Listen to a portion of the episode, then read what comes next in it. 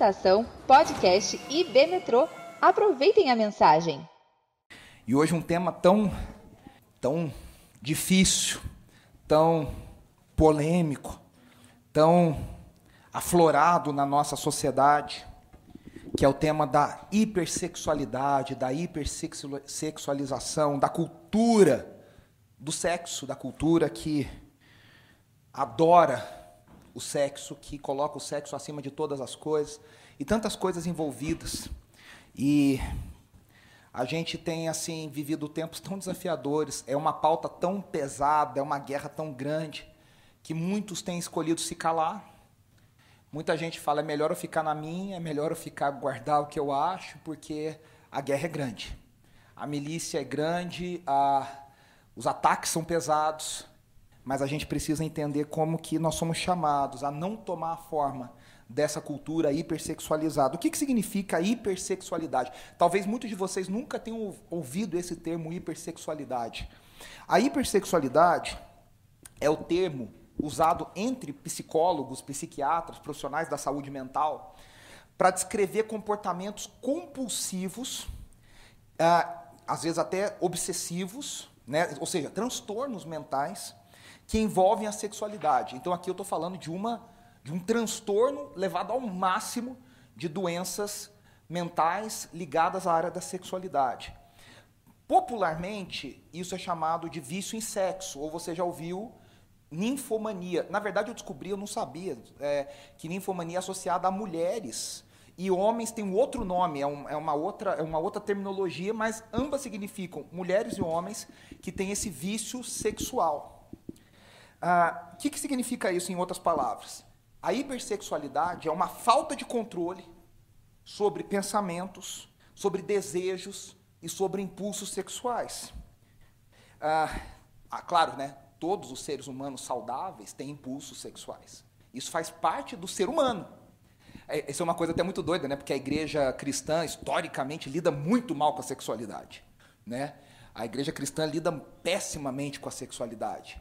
Uh, historicamente, a igreja cristã, eu falo a católica e a igreja protestante, tem inúmeras situações assim de vergonha para a gente mesmo, de como lidaram com, com, com desafios atuais, propostas sobre sexualidade, negando como se a pessoa, né, uh, ela tivesse que, ela, ela não pudesse ter desejos e impulsos sexuais que são comuns à natureza humana e que fazem parte daquilo que Deus colocou em nós. É muito difícil para muita gente entender que Deus aprova o sexo. Uh, só que parece que isso é. Parece, a gente fala, você fala, Deus, se fosse um católico, faria, Deus me livre, né? Já faria o sinal da cruz. É, é, porque foi incutido na nossa cabeça que sexo é pecaminoso, que sexo é sujo, que sexo é errado.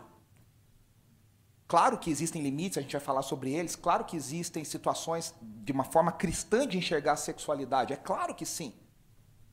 Mas muitas vezes, dentro do casamento, dentro do, do, da proposta de Deus, mesmo assim as pessoas se sentem culpadas. Eu já ouvi caso de colegas pastores que atenderam casais que casaram virgens. E depois de uns dois meses chegaram no gabinete pastoral. Essa história é real e falaram para o pastor: ah, a gente precisa aconselhar e conversa, vai, joga conversa, e o pastor está lá, agoniado, e não está entendendo qual é o motivo, e fala assim: ó, oh, gente, meu horário está vencendo aqui, o que, que vocês estão fazendo aqui? O que, que a gente está conversando?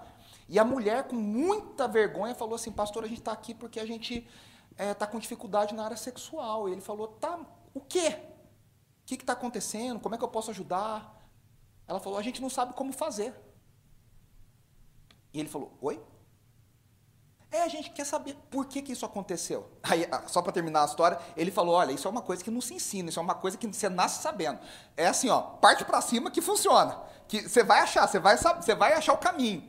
Mas por que, que isso acontece? Porque são pessoas criadas na igreja, no, no caso eram duas pessoas criadas na igreja, que a vida inteira foram domados. Aí na hora que casaram, não, achavam que aquilo inconscientemente era errado que aquilo inconscientemente devia ser bloqueado. Ou seja, a igreja cristã não consegue lidar com equilíbrio na área sexual. Ou a gente é muito liberal, em muitos casos a gente Hoje, é assim, no meio cristão, é, em muitos lugares, a, a ética sexual é igual à ética sexual de qualquer pessoa. Aceita tudo, tudo pode, tudo, tudo tá beleza, quer fazer, faz, não quer fazer, não faz, é tudo igual.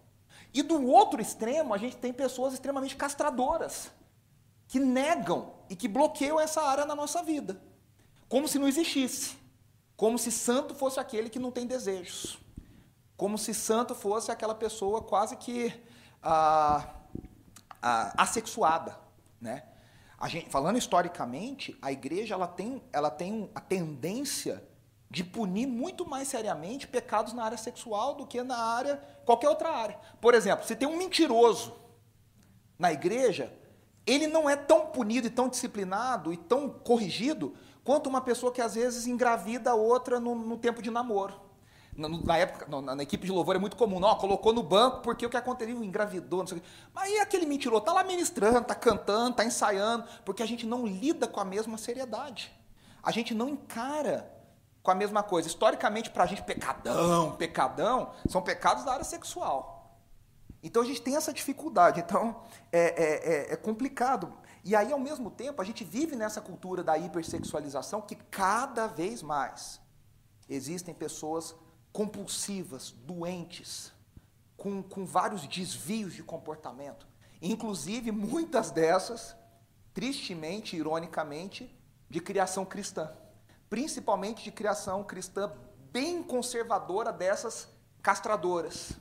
E aí essa pessoa lá na frente desenvolve uma compulsão, desenvolve um desvio, desenvolve um transtorno, porque ela não soube lidar, ela não foi ensinada a lidar com isso de forma saudável. Isso é um assunto mega importante para nós ensinarmos nossos filhos, nossos adolescentes, nossos jovens porque é algo que está realmente afetando a vida de todo mundo. Os psicólogos dizem, os psiquiatras, que os comportamentos é, hipersexualizados, eles interferem na capacidade do indivíduo de viver a vida normal. Tem gente que começa a ter a sua produtividade afetada. Essa pessoa não consegue mais conviver normalmente, ela não consegue produzir normalmente, ela tem vários problemas nos relacionamentos, na rotina, né? E ele pode se manifestar de várias formas. Não só com a obsessão por fazer sexo muitas vezes, mas também a, a prostituição, pornografia e outros comportamentos sexuais doentios. E aí eu quero trazer alguns números da pornografia no mundo e no Brasil. Gente, são números assustadores. Tá? Eu já vou avisando vocês. Eu não sei se todos vocês conseguem ler, mas diz assim, as estatísticas na internet da pornografia. Eu costumo dizer, né, que eu sempre falo isso, que antigamente, eu, um, um menino criado dentro da igreja, para você ter contato com pornografia, era uma coisa relativamente difícil. Porque você tinha várias barreiras para vencer. Você tinha que ter alguém que tinha acesso, que tinha uma, que conseguia uma revista, que conseguia alguma coisa. Era muito difícil. Um, né, aquele horário proibido da TV, da madrugada, que passava de vez em quando. Hoje, esse acesso é muito fácil. Ele é muito complicado. Os números são assustadores. Especialistas que falam, por exemplo, de pornografia infantil, eles são unânimes em dizer os números são alarmantes. Né? Agora, olha esses números aqui. 12% dos sites na internet são pornográficos. 12%. A cada segundo, 25 mil usuários de internet estão vendo conteúdos pornográficos. A cada segundo. E 3 mil dólares estão sendo gastos com pornografia. A cada segundo que eu estou falando aqui, 3 mil dólares estão sendo gastos com pornografia. 40 milhões de americanos são visitantes regulares de sites pornôs. Os Estados Unidos é o país que tem maior acesso e maior visita a sites pornográficos. Mas o Brasil, a cada ano, cresce nos rankings de países que visitam e que são clientes e sei lá como é que é o nome, visitantes de sites pornográficos. Um em cada três desses espectadores são mulheres, ou seja, 30% desse público já são, já são de mulheres. 70% dos homens de 15 a 24 anos visitam sites pornôs em um mês comum. Né? São números alarmantes. Olha isso, nos Estados Unidos a pornografia na internet arrecada cerca de 2,84 bilhões de dólares por ano, enquanto a indústria pornográfica mundial vale cerca de 5, 4,9 bilhões de dólares. Isso significa dizer que a indústria pornográfica, a indústria adulta, ela fatura mais que a liga de beisebol, a NBA e a NFL de futebol americano juntas. Juntas. Você junta tudo que a NBA fatura, você junta tudo que a NFL fatura e você junta tudo que a MLB, a Major League Baseball, fatura e não dá o que a indústria pornográfica fatura. O Pornhub, que é um site famoso uh, pornográfico de vídeos, ele tem mais acesso mensal que a Netflix, a Amazon e o Twitter juntos. Soma tudo que a, o mundo acessa de Netflix, Amazon e Twitter, o Pornhub tem mais. São, em 2019 foram 3,6 bilhões de acessos por mês.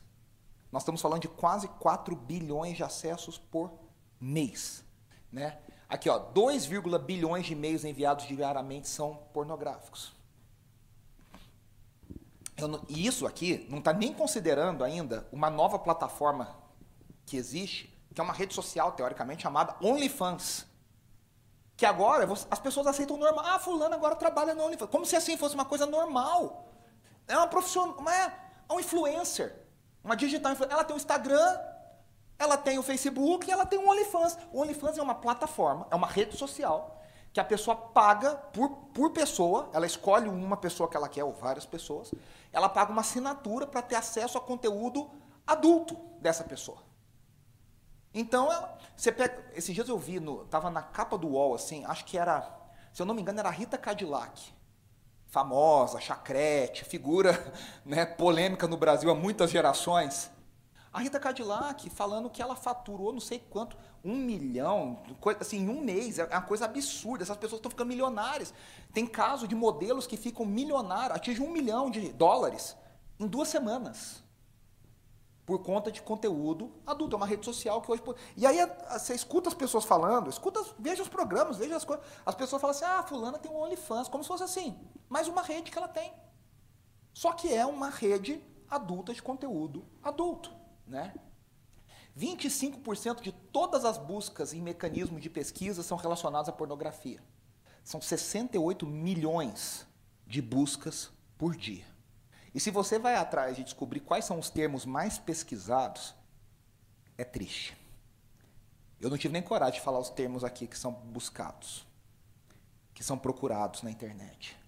35% de todos os downloads feitos na internet são de conteúdo pornográfico. Nós estamos falando de um terço de todos os downloads de conteúdo pornográfico. Né? Olha lá, aí fala dos tops 3, né? Sexo, namoro e pornô. São os termos mais procurados. Mas isso aqui não é nem. Eu estou falando dos pesados mesmo. 34% dos usuários da internet já tiveram exposição indesejada à pornografia por meio de anúncios pop-up, links mal direcionados ou e-mails. Você abre um site, às vezes, de download. Antigamente tinha muito isso, né, Jackson? Você ia fazer um download de algum programa, esses sites assim de malware, de não sei o que, aí pipocava assim, um monte de, de coisa. 20% dos homens admitem consumirem pornografia no ambiente de trabalho. 13% das mulheres também. A duração média das visitas em um site pornô é de 6 minutos e 29 segundos. Às vezes no Google, nas coisas é tipo assim, 30 segundos, 1 minuto. Um minuto é uma eternidade na internet. Nós estamos falando de um acesso médio de seis minutos. E sabe o que é o mais assustador? Que todas as pesquisas feitas com pastores, todas as pesquisas feitas com cristãos, elas são praticamente idênticas a esses números. Praticamente idênticas. Não se percebe, os especialistas cristãos nessa área falam, não se percebe diferença nos números entre não cristãos e cristãos. Essa é a coisa mais assustadora. Essa é a coisa mais assustadora. Essa mulher que está aqui na foto é uma socióloga franco-israelense. Eu vou falar o nome dela, escreve Eva, eu acho que é Ilu. Escreve Ilous. Eu acho que é Ilu, Eva Ilu. Ela se especializou no estudo das consequências do capitalismo nas relações amorosos sexuais. Ela lançou um livro recentemente, ela tem vários, mas esse é um famoso, chamado lá O que é o capital sexual? O que é o capital sexual? Ela é professora em Paris, na Escola de Estudos Superiores em Ciências Sociais, e ela olha, eu vou ler abrindo aspas o que ela diz. Ela deu uma entrevista para o jornal El País, e ela diz: "É a primeira vez na história que alguém pode usar de forma legítima o seu corpo e a sua beleza para obter valor econômico. Olha que doideira. São essas mulheres, homens, que ganham muito dinheiro como influencers na internet, no Instagram, no Facebook. Valorizam porque tem tanquinho, porque tem braço forte, porque tem ah, implante de silicone, porque, enfim, né, não tem limite nas coisas que acontecem. Esses dias eu estava assistindo um seriado médico e eles estavam fazendo um alerta, ficou bem claro isso. Eles puseram, o seriado é de ficção, mas eles colocaram lá um caso de uma, uma modelo que quase morreu porque ela tirou gordura não sei da onde e colocou no, no bumbum e ela teve um, uma trombose lá, um negócio maluco, uma embolia e ela quase morreu. E isso é uma história real. No Brasil a gente teve várias pessoas que morreram com aquele doutor bumbum lá, aquela coisa toda, né? Então assim, as pessoas estão é que a gente vai ficando anestesiado, a gente vê tanto. Você entra no site de notícias, tem lá, quem humano, é encontro dos quem humanos. Aí você fala assim, como tem mais de um? Né? E você vai começar a ver as pessoas, essa tal da harmonização facial que alguns, não eu disse, chamam de demonização facial, né? A pessoa, tá todo mundo igual, todo mundo com a mesma cara, todo mundo com o mesmo estilo, né? E as pessoas estão buscando, buscando, buscando. Ela diz assim, ela continua: as profissões onde isso acontece já não são menosprezadas como acontecia em outras épocas, mas são celebradas. A gente passou de não menosprezar para celebrar. Agora é o máximo você ser isso. Então são atores, modelos e influencers, que fazem parte da lista dos trabalhos de maior prestígio da época atual. A única exceção, diz ela, é a prostituição que permanece marginal. Ela continua. Ela fala que a atratividade sexual se tornou um critério autônomo em relação aos outros o que, significa isso? Hoje é uma lei de mercado por conta de aplicativos como Tinder e Instagram. Então, às vezes, é até meio estranho, não sei se você já prestou atenção, às vezes tem uma pessoa, um profissional, tá, você entra no Instagram da pessoa, tem uma foto sensual, assim, no, no, no perfil, você fala, oi? Né? Porque hoje isso é, uma, é um valor de mercado. A pessoa se posiciona porque ela é sensual, porque ela é sexy, porque ela se coloca na atratividade sexual, inclusive em ambientes profissionais. Isso não sou eu que estou dizendo, essa mulher que nem cristã é. Ela não está militando porque ela é pastora, ela, não, ela não é nada, ela é uma socióloga. Né? Ela, e aí ela fala uma coisa que me assustou muito, ela diz, ocorreu uma pornificação da cultura a partir dos anos 1970.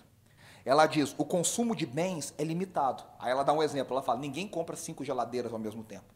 Quando você precisa, você compra no máximo um e essa geladeira vai ficar 10, 15 anos com você. Então, o que a indústria percebeu? A indústria percebeu que a venda de bens tem um limite. Aí ela diz: mas o mercado descobriu que os corpos e as emoções são ilimitados. O que, que significa? Sendo assim, o indivíduo se torna uma mercadoria. Aí ela diz: abre aspas.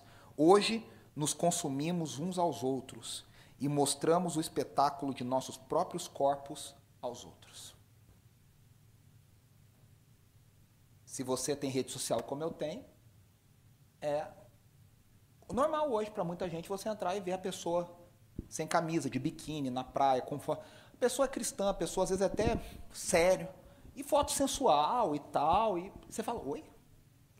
Tá alguma coisa meio fora do lugar. E aí ela termina dizendo que essa época atual hipersexualizada traz uma incerteza. E olha o alerta que ela faz, ela diz: ao contrário do que acontecia até pouco tempo atrás, hoje não se sabe mais quais são as regras que regulam essas relações, nem qual é o seu objetivo preciso. A liberdade se tornou o único fator regulador. O que ela está querendo dizer? A gente colocou tanta liberdade, tanta liberdade, tanta liberdade, que na real está todo mundo perdido. Ninguém mais sabe o que deve fazer, como não é. Vamos pegar a vida de um jovem comum, não cristão. Não sabe se dorme, se não dorme, se passa a noite, se não passa a noite, se liga de novo, se não liga de novo. Conversa com pessoas aí, as relações são regidas assim hoje. Saiu com a pessoa, transou com a pessoa, mas não sabe se liga, se não liga, se faz, se não faz, se dorme na casa, se não dorme. Se... Por quê? Porque ninguém mais sabe qual é a regra. Não tem mais um código de conduta, não tem mais, não tem mais aquela coisa que antigamente as pessoas namoravam na casa, na frente dos pais, no portão, com o horário marcado, né? Pega na mão, pede a mão e na as regras foram se diluindo, diluindo, diluindo, diluindo, diluindo. O que, que acontece? Hoje nós estamos completamente perdidos. Só que o que acontece? Ao mesmo tempo, as pessoas estão destruídas. E aí o pessoal que banca de feliz, de livre, de pegador, são pessoas que trazem marcas emocionais muito pesadas, de rejeição, de abandono, de destruição. Então é uma época muito complicada. O pastor Jonathan Grant, que escreveu um livro, eu até trouxe um livro ali chamado Sexo Divino, ele diz assim: o idealismo romântico da nossa cultura nos encoraja a explorar audaciosamente o playground do sexo e dos relacionamentos. Ainda assim, rapidamente sucumbimos à exposição quando confrontados com os elementos corrosivos da hipersexualidade da nossa cultura e seu fatalismo acerca de compromissos duradouros. Essa combinação de fatores transformou os relacionamentos românticos, antes lugares de aventuras e riscos empolgantes, em fendas de morte e desespero. O que, que ele está dizendo? Hoje a sociedade incentiva você, vai lá, experimenta, curte, faz o que você quer. Eu, Andressa sabe de uma coisa, eu assisto série às vezes para não pensar em nada. Eu assisto série adolescente. Eu, eu, eu não sei porquê, mas eu sempre conto meus podres na pregação. Eu acho que é um momento de confissão. Eu adoro assistir uma série boba, assim, quando eu não quero pensar em nada. Eu assisto umas sériezinhas adolescentes, assim. E aí tem uma série que eu estava assistindo, e hoje, Assim, uma sériezinha até bobinha e tal. Mas, por exemplo, hoje já é comum você ver, por exemplo, a, a, a sexualidade fluida que eles chamam.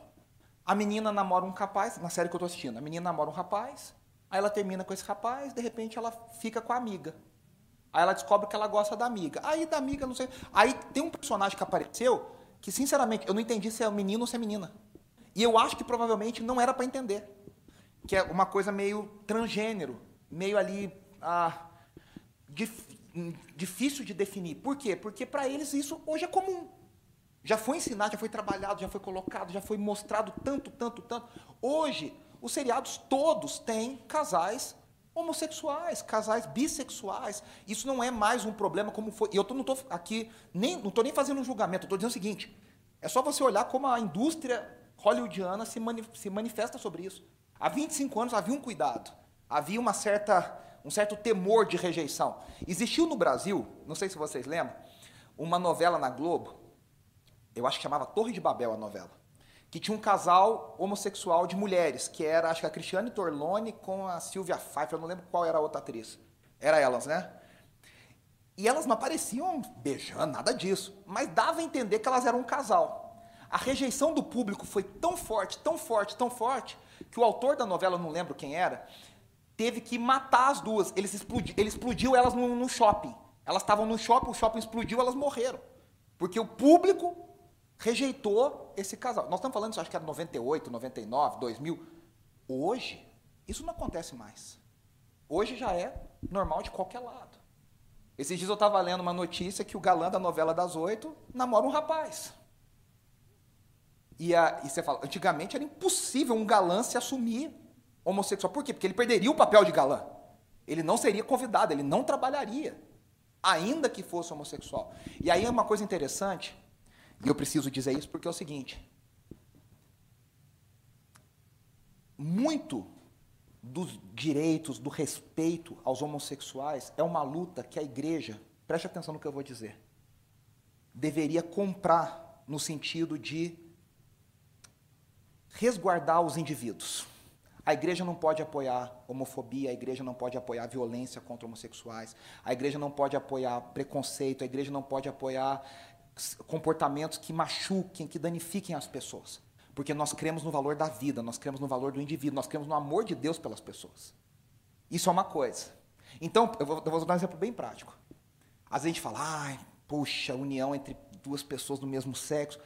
Se essa, se essa união resguarda direitos civis de herança, de, de situações legais. A gente tem que apoiar, porque as pessoas elas têm direito como cidadãos iguais. Agora, a igreja não pode aceitar como normal, a igreja não pode aceitar como não pecado questões que a Bíblia abertamente condena de comportamentos sexuais, como a homossexualidade e outras perversões sexuais que são mencionadas pela Bíblia. Então, a gente às vezes não sabe se equilibrar nas duas coisas. Ou a gente nega tudo, ou a gente aceita tudo. E esse é um debate muito difícil e muito complicado. E aí, ah, ele diz, o, o Jonathan Grant está dizendo o seguinte: a gente manda as pessoas experimentarem tudo, só que ao mesmo tempo elas ficam destruídas. Então você fala, vai curtir a vida, só que isso destrói a pessoa. A pessoa tem 20 anos e já tem uma folha corrida de, sabe? Desesperadora. E aí a escritora Nancy Pierce, eu já falei para vocês, apologeta, ela tem esse livro que chama Love Thy Body, em português, Ame Teu Corpo. E ela diz que há uma verdadeira guerra ocorrendo abaixo da superfície no nível das cosmovisões. A briga da sexualidade não é uma guerra sobre sexualidade, é uma guerra sobre visão de mundo. É sobre a forma como eu encaro o mundo. E aí ela vai fazer uma alerta. Ela vai dizer o seguinte: há uma nova ortodoxia secularizada que está sendo imposta. E aqui é uma coisa importante. A perseguição religiosa no Brasil, embora muita, eu, eu, vou tentar não ser polêmico. Embora muita gente ache que vem por caminhos comunistas, está, não está vindo por esse lado. A verdadeira perseguição religiosa no Brasil está vindo pela agenda LGBTQIA, e eu não sei mais as siglas todas. A militância desses movimentos é muito pesada. A militância desse movimento é muito grande. A perseguição desses movimentos, o cancelamento, as coisas que ocorrem, quem trabalha com marketing sabe. Hoje as marcas são obrigadas a apoiar essas causas. As marcas hoje são, são necessárias para sobreviver.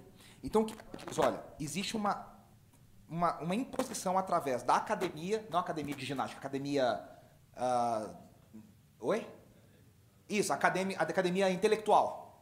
Professores, faculdades, universidades, artigos, que desce para a mídia, que desce para a educação, que desce para Hollywood, que desce para as instituições privadas. Então o que, que acontece? Hoje existe um alinhamento dessas empresas para trabalhar com as minorias. De novo, tem muita coisa válida. A gente não pode apoiar que, que as pessoas sejam espancadas, que as pessoas sejam violentadas, que as pessoas sejam discriminadas. Nunca.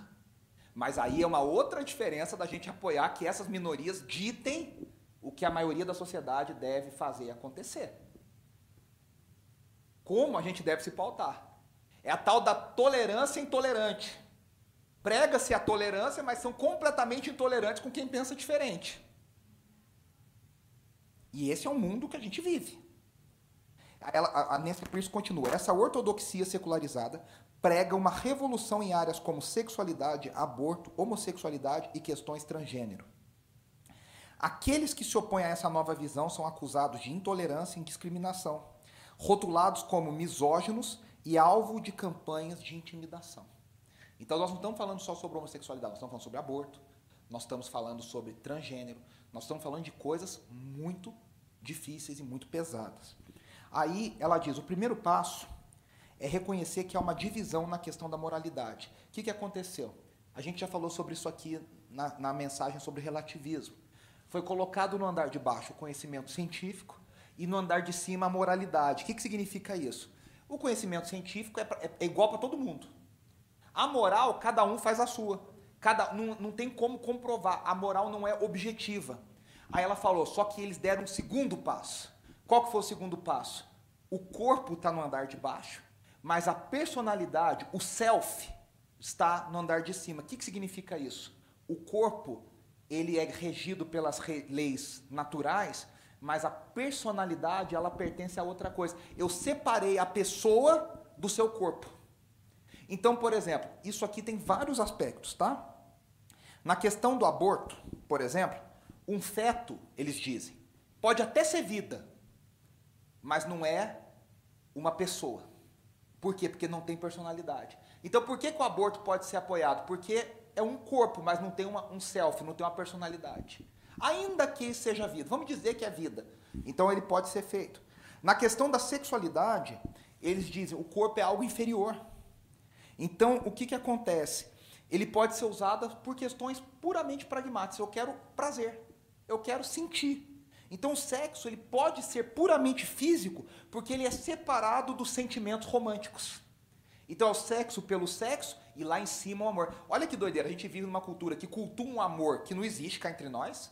Os filmes, as comédias românticas, os livros. É um amor que não existe. É aquele famoso amor de cinema.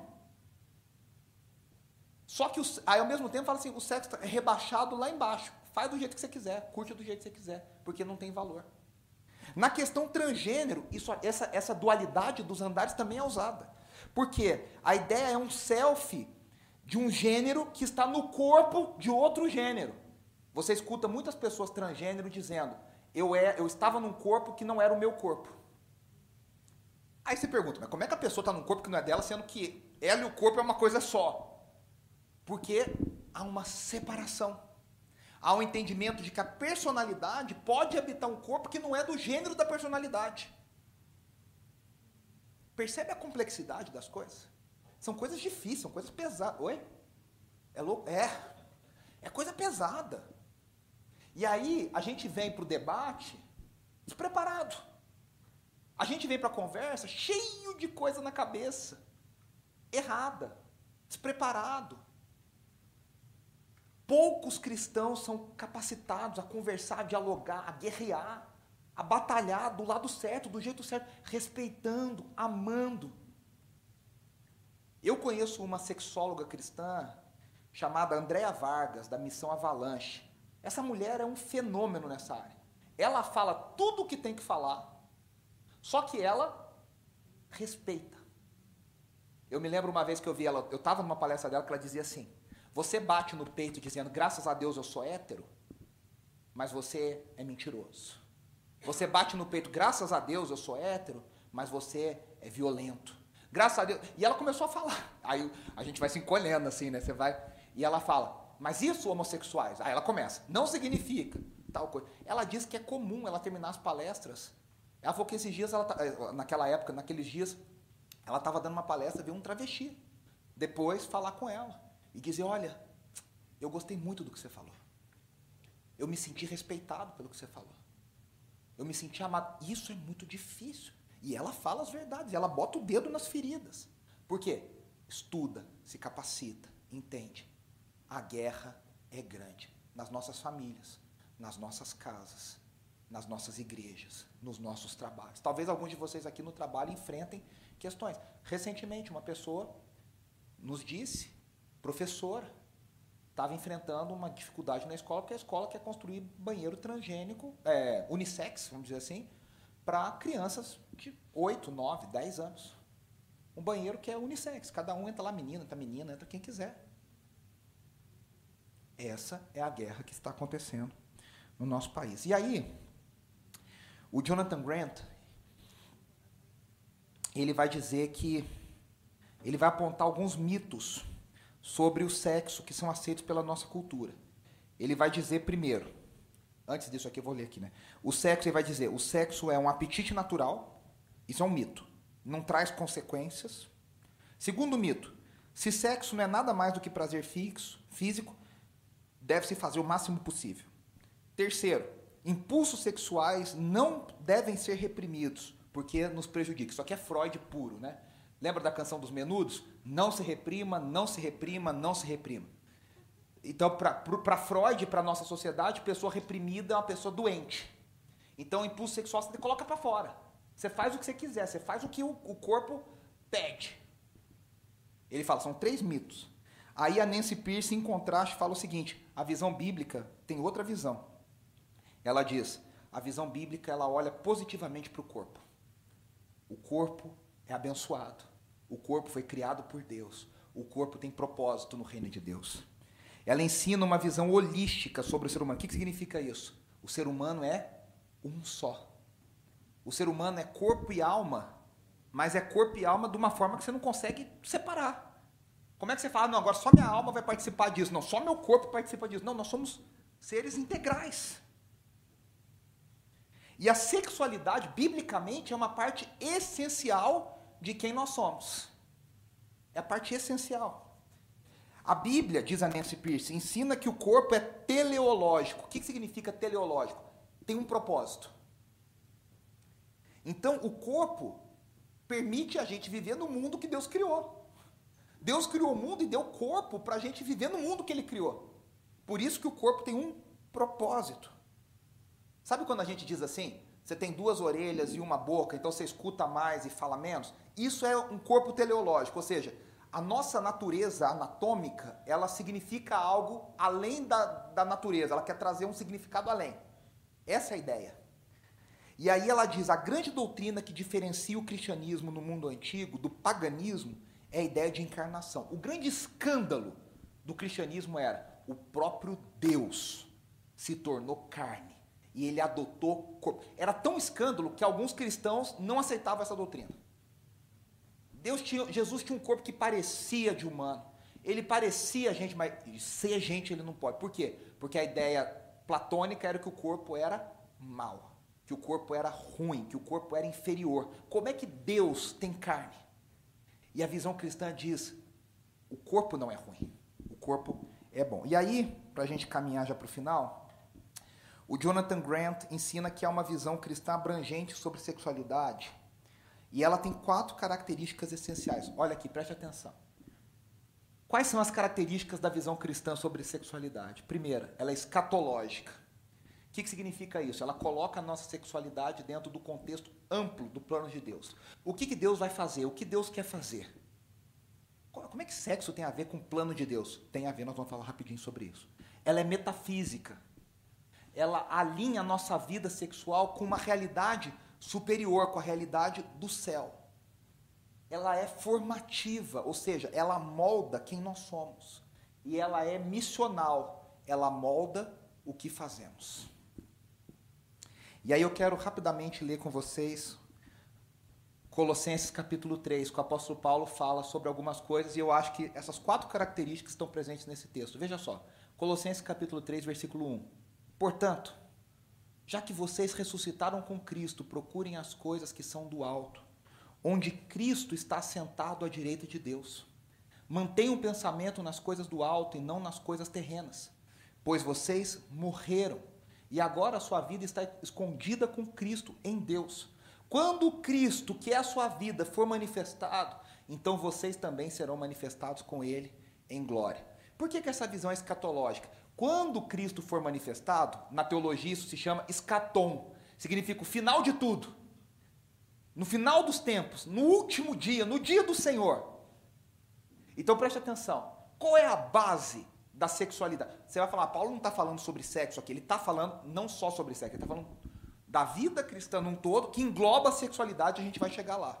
Qual que é a base da vida cristã? Nós morremos com Cristo e agora ressuscitamos com Cristo. Porque nós somos unidos com Cristo. Agora nós temos o poder da ressurreição. Por isso que o apóstolo Paulo diz lá em Romanos: o mesmo poder que ressuscitou a Jesus dentre os mortos é o mesmo poder que opera em vocês. Nós temos o poder de obedecer aos mandamentos de Deus. Então, ressurreição e morte aqui nesse texto não são metáforas, são realidades. Você fala, tá, mas eu não morri ainda, mas você vai morrer, eu vou morrer, provavelmente.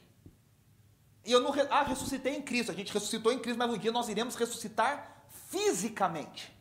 O que o apóstolo Paulo diz lá em 1 Coríntios 15 é o seguinte: a ressurreição vai ser uma realidade física. Nós vamos ressuscitar com corpos glorificados, palpáveis, reais, físicos.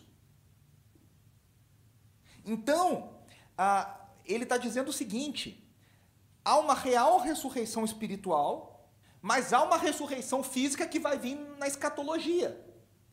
Então, o que, que eu estou querendo dizer? Quando a gente olha para isso, o apóstolo Paulo, dentro da teologia paulina, o corpo de agora é uma semente do que vai ser colhido futuramente. O meu corpo, eu não faço o que eu quero, meu corpo, minhas regras, como diz o mundo por aí, porque o meu corpo de agora, ele pertence a Cristo e um dia ele vai ser glorificado pelo próprio Cristo. Lá em 1 Coríntios 15, o apóstolo Paulo diz: a gente colhe na, a gente semeia na corrupção e colhe na incorruptibilidade. A gente semeia no pecado e, e colhe na santidade. Então, a base da vida cristã é: eu morri com Cristo, todos morremos com Cristo. Romanos 6 diz: porque vocês morreram para o pecado, vocês não são mais escravos do pecado.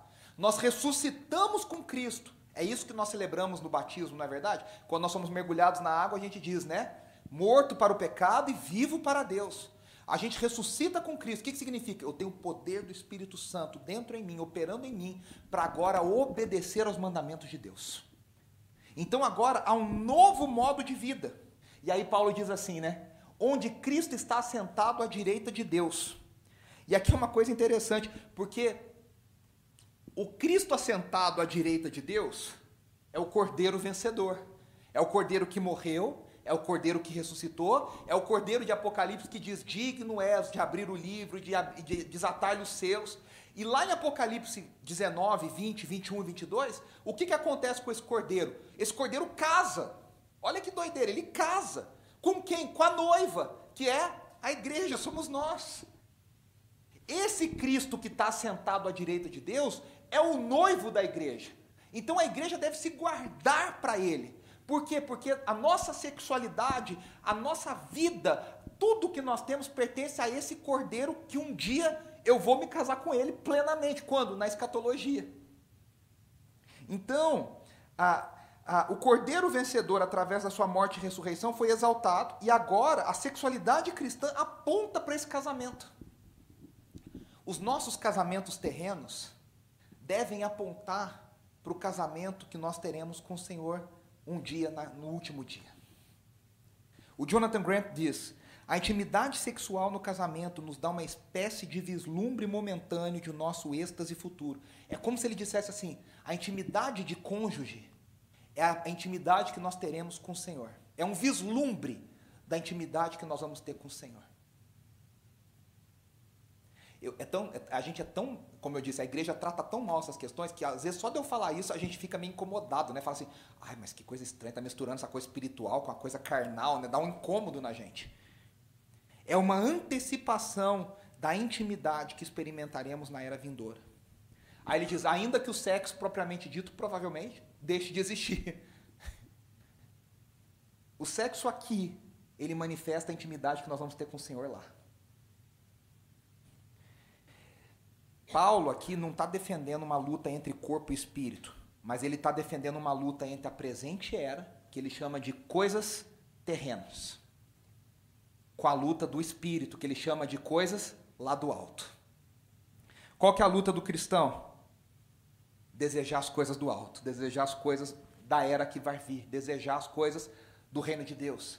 Gálatas 5,17 ele diz assim: Pois a carne deseja o que é contrário ao espírito, e o espírito que é contrário à carne. Eles estão em conflito um com o outro, de modo que vocês não fazem o que desejam.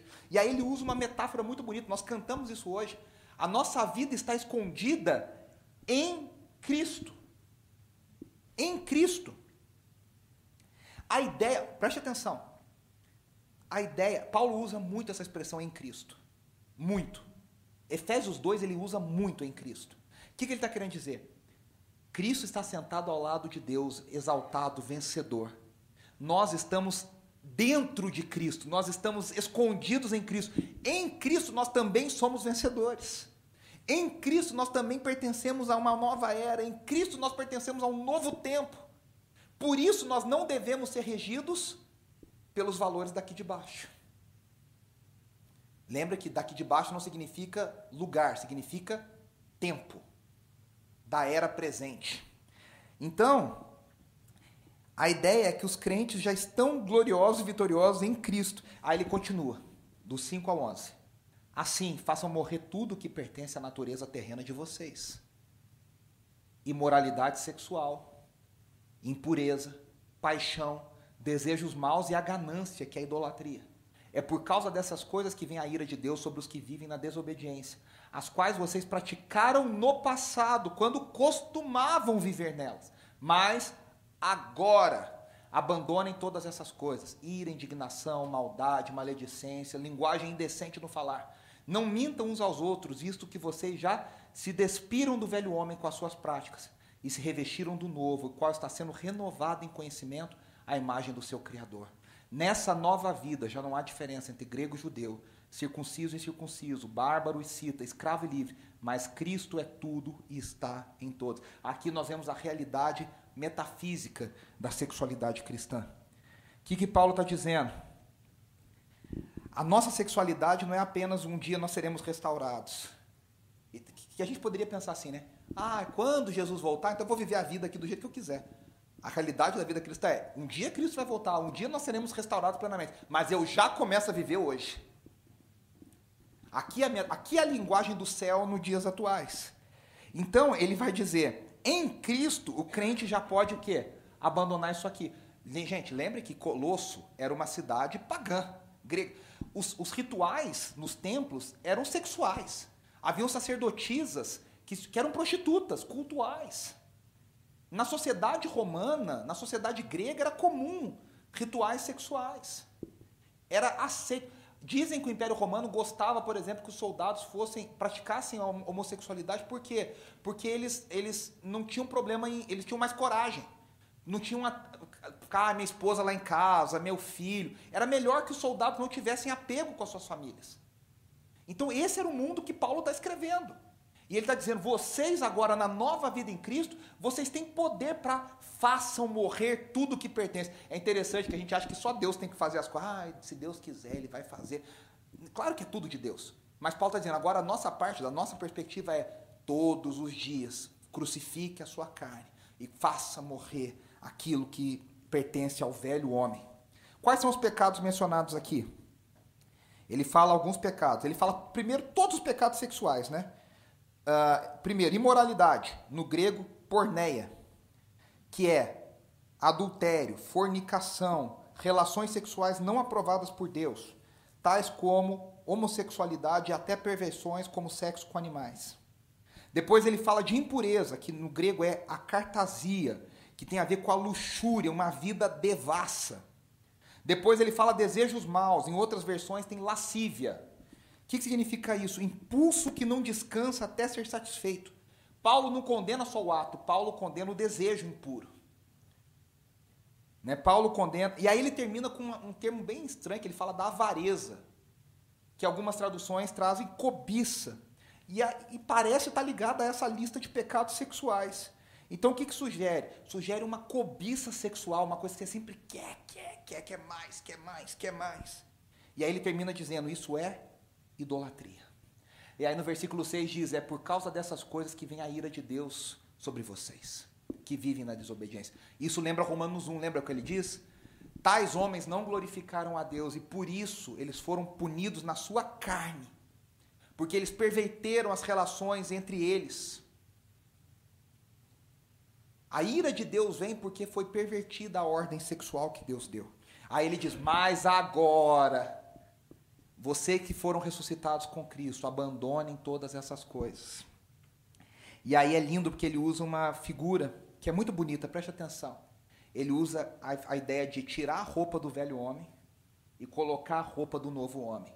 Eu tiro a roupa do velho Adão e eu coloco a roupa do novo Adão, do último Adão que é Jesus. Eu tiro a roupa da velha humanidade, eu coloco a roupa da nova humanidade. E aí ele diz: no, no último Adão, todas as coisas estão sendo renovadas, né? E aí ele diz: como é que essa como é que a antiga humanidade se portava? Com ira, indignação. Olha como os nossos relacionamentos são quando são carnais. Ira, indignação, maldade, linguagem indecente. Ele diz: Isso não pertence mais a vocês. Isso não pertence mais a vocês. Porque agora vocês estão se revestindo do novo, que está sendo renovado na imagem do Criador. Aí ele diz: nessa nova humanidade, vocês são todos um em Cristo Jesus. E aqui tem uma coisa muito interessante. Porque quando eu entendo que todos nós somos um em Cristo, eu dou valor à pessoa com a qual eu me relaciono. Eu não deprecio a pessoa porque ela é uma em Cristo comigo. Eu não quero buscar prazer para mim, eu não quero prazer para mim porque eu, eu olho para o próximo como digno do mesmo valor em Cristo Jesus. É a verdadeira humanidade. A nossa sexualidade, o nosso amor romântico, todas as formas de beleza são testemunhos desse desejo por Deus. E aí ele termina dizendo assim no versículos 12 a 15, que aqui é a visão formativa, né? quem nós somos. Portanto, como povo escolhido de Deus, santo e amado, revistam-se de profunda compaixão, bondade, olha a ideia de vestir-se, humildade, mansidão e paciência. Suportem-se uns aos outros e perdoem as queixas que tiverem uns contra os outros. Perdoem como o Senhor lhes perdoou. Acima de tudo, porém, revistam-se do amor, que é o elo perfeito. Que a paz de Cristo seja juíza em seus corações, visto que vocês foram chamados a viver em paz, como membros de um só corpo, e sejam agradecidos. A cultura hipersexualizada diz que a nossa sexualidade deve ser livre. A Bíblia, o apóstolo Paulo, vem como parte do nosso caráter, que deve ser treinada, que deve ser moldada. A ética cristã precisa recuperar a capacidade de transformar as pessoas. E aí, como é que a nossa sexualidade deve ser vivida? Tá aqui, ó. Compaixão, bondade, humildade. Hoje, como é que é a sexualidade no mundo? Violência, denegrindo o próximo, Oi? egoísta. Agora é compaixão, bondade, humildade, mansidão, paciência, perdão, e ele diz, acima de tudo, o amor de Cristo. É uma sexualidade completamente diferente. E Paulo termina dizendo: vocês devem ter uma sexualidade saudável, uma ética saudável, porque vocês são parte do mesmo corpo. E aí, o último trecho. A vida cristã é missional. A visão cristã sobre sexo é missional. E olha o que ele termina o texto: ele diz: Habite ricamente em vocês a palavra de Cristo. Ensinem e aconselhem-se uns aos outros com toda a sabedoria e cantem salmos, hinos e cânticos espirituais com gratidão a Deus em seus corações. Tudo o que fizerem, e tudo envolve sexualidade, seja em palavra ou em ação, façam-no em nome do Senhor Jesus, dando por meio dele graças a Deus Pai. E aqui vem, né? Mulheres, sujeitem-se a seus maridos como convém a quem está no Senhor Maridos, amem as suas mulheres e não as tratem com amargura. Filhos, obedeçam a seus pais em tudo, pois isso agrada ao Senhor. Pais, não irritem seus filhos para que eles não se desanimem. E aí ele termina: escravos, obedeçam em tudo a seus senhores terrenos, não somente para agradar aos homens, quando eles estão observando, mas com sinceridade de coração, pelo fato de vocês temerem ao Senhor. Tudo o que fizerem, façam de todo o coração, como para o Senhor, e não para os homens, sabendo que receberão do Senhor a recompensa da herança. É a Cristo, o Senhor, que vocês estão servindo. Ele termina dizendo que uma sexualidade restaurada restaura a nossa verdadeira vocação em relacionamentos restaurados. A palavra de Cristo habita em nós, nós somos moldados à imagem de Cristo. Então o que acontece? Mulheres se sujeitam aos maridos, isso não é pesado. Tem tanta mulher que fica assim em crise, mas por que ela se sujeita? Porque o marido é a imagem de Cristo. E o marido ama a mulher como Cristo ama a igreja. Então a mulher alegremente se sujeita. Não em desigualdade, não porque o marido é superior. Ele acabou de dizer: vocês são um, vocês são iguais.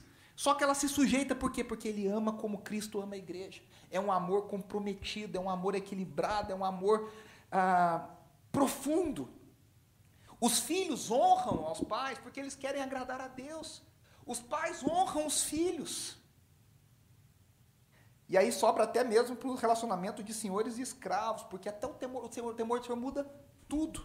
E aí ele termina dizendo, né, o casamento cristão, a família cristã, ela existe não para o benefício próprio, mas ela existe para o benefício de toda a sociedade. Ele diz, tudo o que vocês fizerem, façam de todo o coração. Você já pensou o poder de uma sociedade que entende que tudo o que a gente faz, a gente faz por amor a Deus e por amor ao Evangelho? Esse é o desafio para nós, meus irmãos. Esse é o desafio para nós entendermos a nossa sexualidade. Esse é o desafio para nós vivermos a vida que Deus quer que a gente viva. É o, essa é a moldura para a gente olhar e falar: a sexualidade foi criada para ser exercido dentro disso aqui, dentro desse casamento, dentro dessa moldura, dessa família, desse jeito. Quando nós entendemos o poder do casamento, nós entendemos o poder da família, quando nós entendemos uma sexualidade saudável, nós entendemos o poder do reino de Deus. E nós entendemos o alcance do reino de Deus. Que o reino de Deus ao comece nas nossas famílias, que o reino de Deus comece nas no nos nossos casamentos, que o reino de Deus comece no exercício saudável da nossa sexualidade. E eu quero encerrar aqui com uma palavra, nem estava anotada aqui, mas eu acho necessário dizer. Eu creio que existem pessoas com desejos homossexuais que são verdadeiramente cristãs. Isso é uma conversa para um outro tempo, mas eu preciso mencionar isso aqui. Não é todo homossexual que vai deixar de ser sentir desejos homossexuais. Eu conheço pessoas verdadeiramente cristãs que têm desejos homossexuais, homens, mulheres, mas o que elas fazem? Elas submetem o seu desejo à palavra de Cristo. Deve ser muito difícil, porque envolve uma vida de solidão, envolve uma vida, não solidão de amizade, mas uma solidão romântica. Envolve abrir mão de exercer o desejo romântico, o desejo sexual. Mas são pessoas que têm o poder de Deus e se capacitam pelo Espírito de Deus e elas abrem mão e elas conseguem viver uma vida de santidade. Então isso é uma coisa importante a ser dita. Né? Isso é uma coisa importante. Talvez essa pessoa não vai ter uma esposa, essa pessoa não vai ter um marido, mas ela pode honrar a Deus submetendo os seus desejos ao Evangelho e à cruz de Cristo. E a igreja de Cristo vai fazendo a diferença, porque ama as pessoas, tem relacionamentos saudáveis e a sexualidade guardada pelo todo do Evangelho. A sexualidade não é colocada num pedestal que ela é a coisa mais importante. O mais importante é Cristo. Vamos orar para encerrar? Senhor, nós te agradecemos. Obrigado porque a tua palavra nos ensina todas as coisas. Obrigado porque até mesmo nessa área tão difícil, na área sexual, na área da nossa sexualidade, com tantas guerras, com tantas agendas, com tantas coisas acontecendo, o Senhor nos capacita a viver para Ti, o Senhor capacita a gente a viver para o Teu Evangelho, o Senhor capacita a gente a, vi a, viver a vida que o Senhor quer que a gente viva, da forma que o Senhor quer que a gente viva. Que a nossa sexualidade seja saudável, que a nossa sexualidade seja sadia, que a nossa sexualidade glorifique a Ti. Que nós sejamos maridos, esposas, filhos, que nós sejamos pessoas, namorados, noivos, que honrem ao Senhor. E que as nossas famílias, os nossos relacionamentos, inclusive os nossos relacionamentos sexuais, eles glorifiquem a Ti, eles apontem para aquilo que o Senhor está fazendo no mundo. Capacita os teus filhos, capacita a tua igreja nessa área tão difícil. Alcança, Senhor, aqueles vulneráveis e alcança aqueles que são vítimas de violência, vítimas de preconceito.